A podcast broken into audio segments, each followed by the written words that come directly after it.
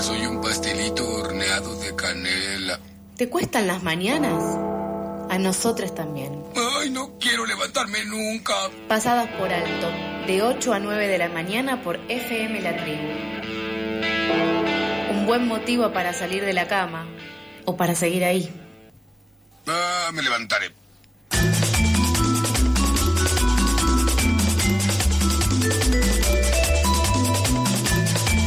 Entonces en FM La Tribu. ¿Saben que pueden contactarse a dónde, Nico?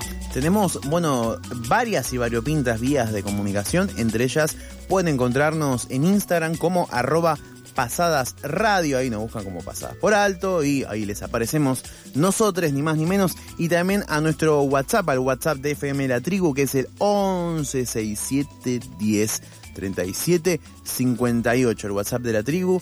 Y pueden mandarse un mensajito, algún audio, si tomaron un fermate, eh, si alguna de las notis que les dimos al principio del programa les interpeló y les hizo eh, caer en un estado de psicosis social o simplemente se informaron y siguieron la mañana como toda la persona de bien que tiene la radio de fondo a la mañana. Eh, pueden hacer un montón de cosas, así que estamos en Instagram, en Spotify también como pasadas por alto. Nos buscan ahí y van a encontrar no, no todos, sino los mejores recortes de pasadas por alto, entrevistas, columnas y un montón de espacio más de este maravilloso programa colectivo de lunes a viernes. Somos un poco selectivos en ese sentido y bueno, nada, nos quedamos con lo mejor de lo mejor para ustedes, porque es un servicio lo que hacemos, entretenimiento, información, eh, un poco de comunicación alternativa y popular. Claro, sí, sí, sí, iba a ser una analogía vinculada al desayuno, me, la voy a permitir. Claro, lo que hacemos con los, con los espacios es como quien busca la galleta menos húmeda en el frasco de galletas viejas. ¿Se entendió? ¿Eh? Eh, mira. estamos finos, finos en esta mañana. Y cómo no estarlo así si hoy es el cumpleaños de, bueno, no es el cumpleaños, sino es la conmemoración de la fecha de fallecimiento de Osvaldo Pugliese, quien fue pianista, director y compositor argentino dedicado al tango, eh, un gran pianista que tuvimos el siglo pasado, vivió 89 años, eh, nació en el año 1905, falleció en el año 1995, pero bueno, había nacido el 2 de diciembre, así que vivió eh, en realidad ya unos 89. Eh, él, mm, Osvaldo Puliese, tuvo la módica... Bueno, la módica forma de despedirse y de vivir creyendo una vida muy tanguera con Goyeneche, con distintas personas. ¿Qué significa una vida muy tanguera? Y bueno... Mucha noche, mucho café, mucho pucho. Sí, pueden ser esas cosas, seguramente no le habrán faltado. Una persona comunista, reconocido por su militancia, eh, quien, bueno, no me no es exento de tener cierta mística. Él decía que Villa Crespo, un barrio muy cercano al que estamos, era el mejor barrio del mundo, eh, siempre que tenía oportunidad. Y también, bueno, eh, tiene hay una teoría de que hay un hay un Zampuliese eh, un eh, en donde, bueno, nada, en un recital de Charlie García, él eh, no podía arrancar, no había un problema de sonido, no podía arrancar, no podía arrancar, pusieron un vinilo de Puliese para entretener a la gente y ahí pudieron arrancar. Yo no puedo creer esa, esa maravillosa casualidad. Bueno, sin, sin lugar a dudas, Puliese nos ha dado muchas cosas. Esto que decía San Puliese, claro, se replica en distintas canciones. Te, voy a dar un, dato muy curioso.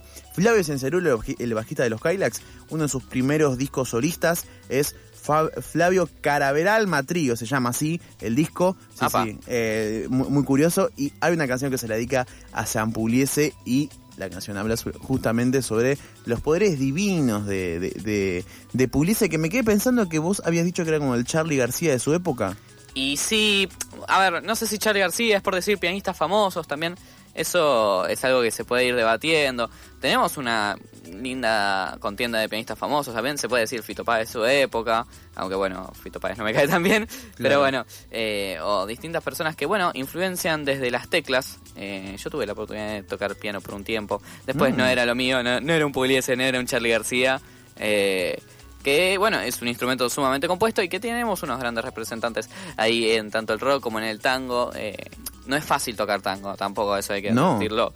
lleva toda una interpretación mi profesora siempre se reía sobre las fuertes, los fuertes golpes que le dan al piano, lo tratan como si fuese los tangueros, o bueno, también la gente del mundo de, del folclore. Hay, hay un montón de variedades respecto a lo que Pero esta, esta cortina que está sonando no es para hablar de Pugliese, si bien nos queríamos tomar el momento de hablar de él.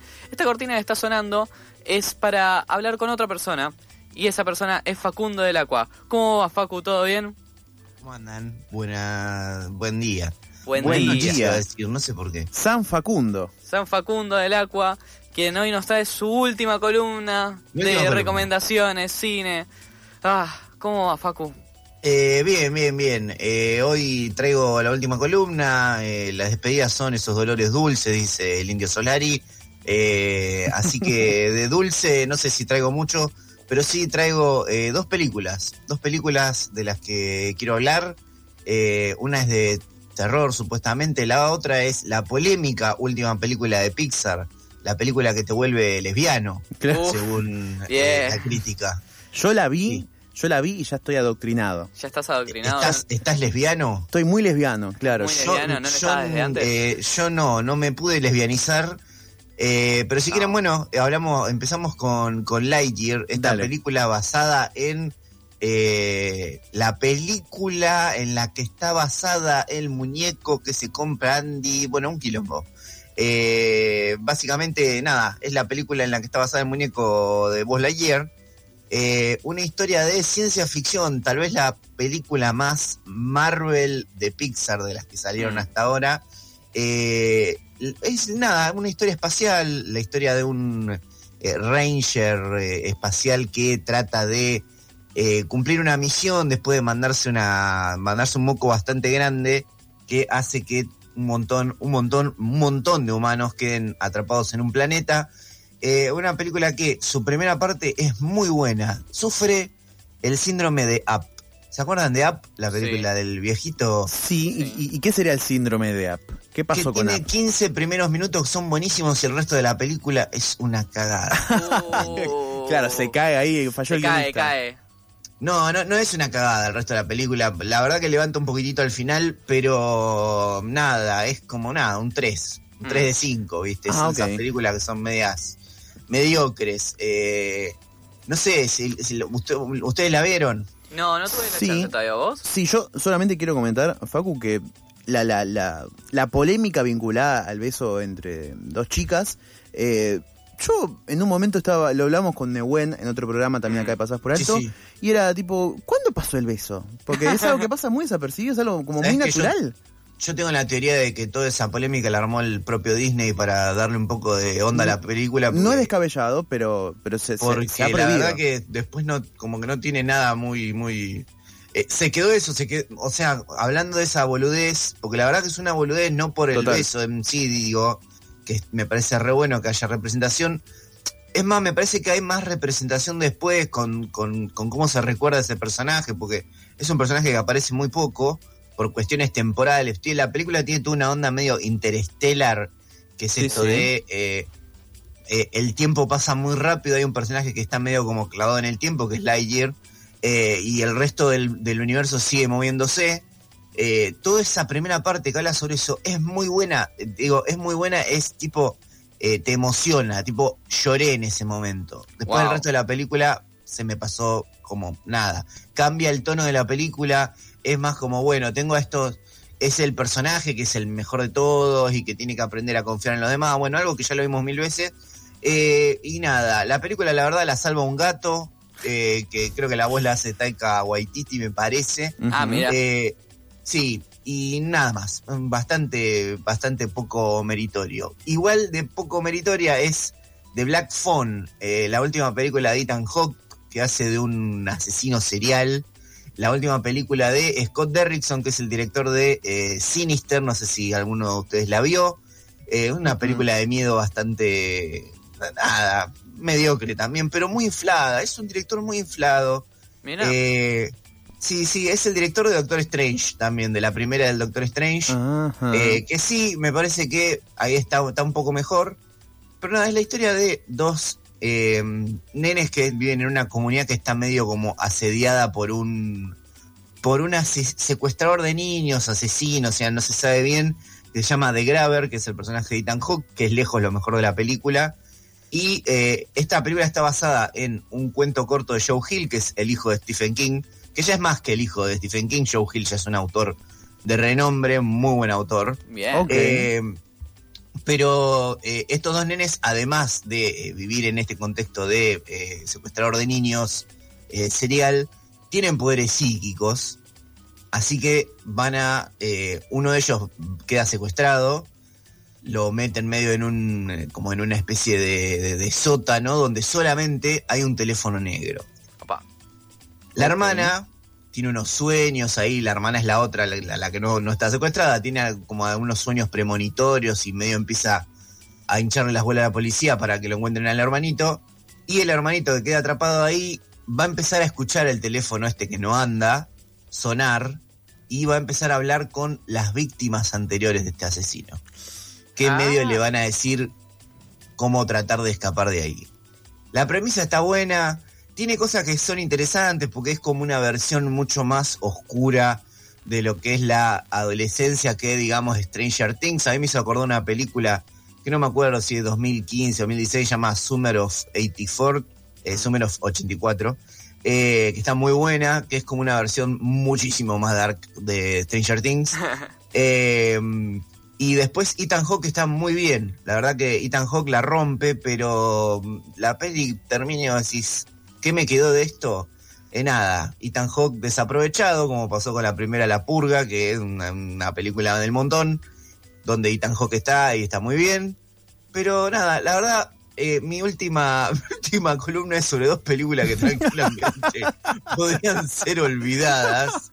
Eh, bien. Bueno, pero me parece que son propios de tu columna. No, mentira. No, pero propios de tu columna en el sentido de que eh, son una película de Disney con cierta humorada, con cierta cosa de nostálgica, y también una película de terror con cierto lugar al buscar alguna influencia o a ver qué se logra con eso, que me parece que hemos encontrado a lo largo de tu columna, Facu. Sí, pero que la verdad no, no, no, no, yo creo que se las va, se las va a comer la historia, estas películas no van a trascender, no, eh, digo, Lightyear no es eh, eh, intensamente, ¿me entendés? No Claro, es algo claro. que uno recuerda y dice, wow, qué película la voy a volver a ver. Claro. Eh, lo que sí banco, que me parece que está repiola, que Disney siga haciendo esto de eh, hacer besar a dos mujeres en una película, lástima que lo haga en un microsegundo, como hizo ya con Star Wars, eh, para después, obviamente, eso editarse y que pueda salir en el mercado chino, que es lo que realmente les importa. Claro, ¿no? Un supermercado que venda de todo.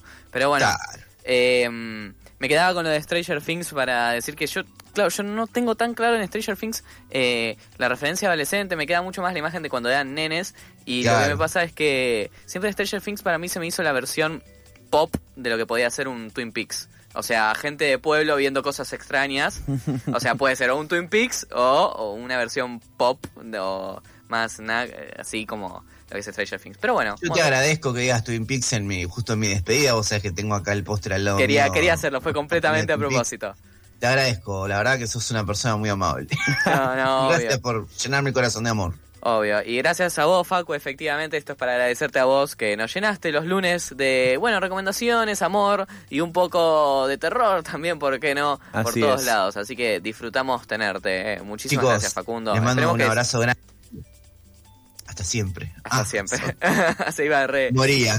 Adiós. Bueno, no, sigamos con a Facundo en Llevamos el Fuego. En eh, Twitter, yo lo tengo en Twitter, muy buen tuitero, Facu. Y ¿eh? también muy buen Instagramer que sube contenido cotidianamente, va ahí, hace streams, hace cosas para interesarnos. Basta de laburar, Facu, basta. No, voy a descansar un poco, voy a descansar un poco. Está bien, se lo Buenísimo, merece. se lo merece, se lo dejamos y le agradecemos entonces.